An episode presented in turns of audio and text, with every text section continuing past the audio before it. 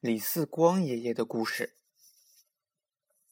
李四光是我国有名的科学家，他可喜欢石头了，身边总是带着一把小锤子和一面放大镜。不管走到哪里，看到石头就用小锤子敲一敲，举起放大镜看一看。他只要看一看石头的颜色，掂一掂石头的重量。就能知道地下有没有石油。他整天忙着研究石头，常常忘了干别的事情。这里啊，就有两个李四光爷爷的故事。第一个故事呢，叫做捉迷藏。李四光是很喜欢自己的女儿玲玲的，玲玲也很爱自己的爸爸。可是。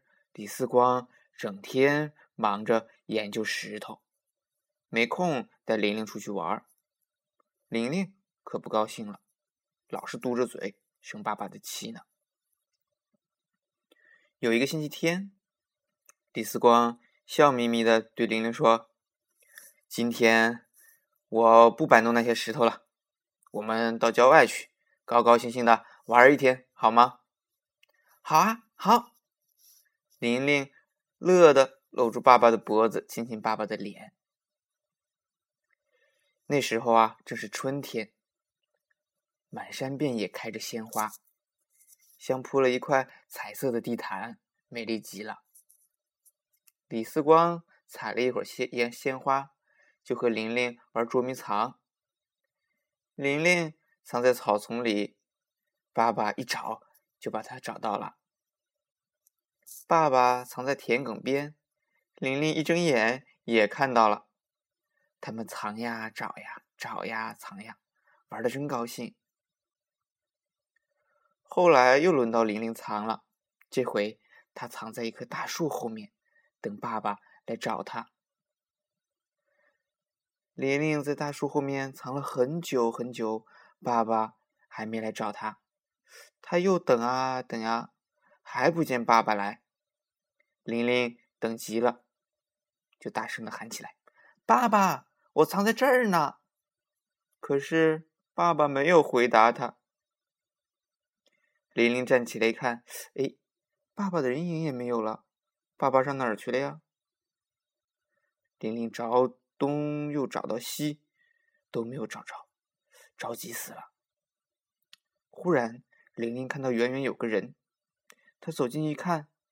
原来是爸爸，他蹲在泉水边，举着放大镜，正在看一块一块的石头呢。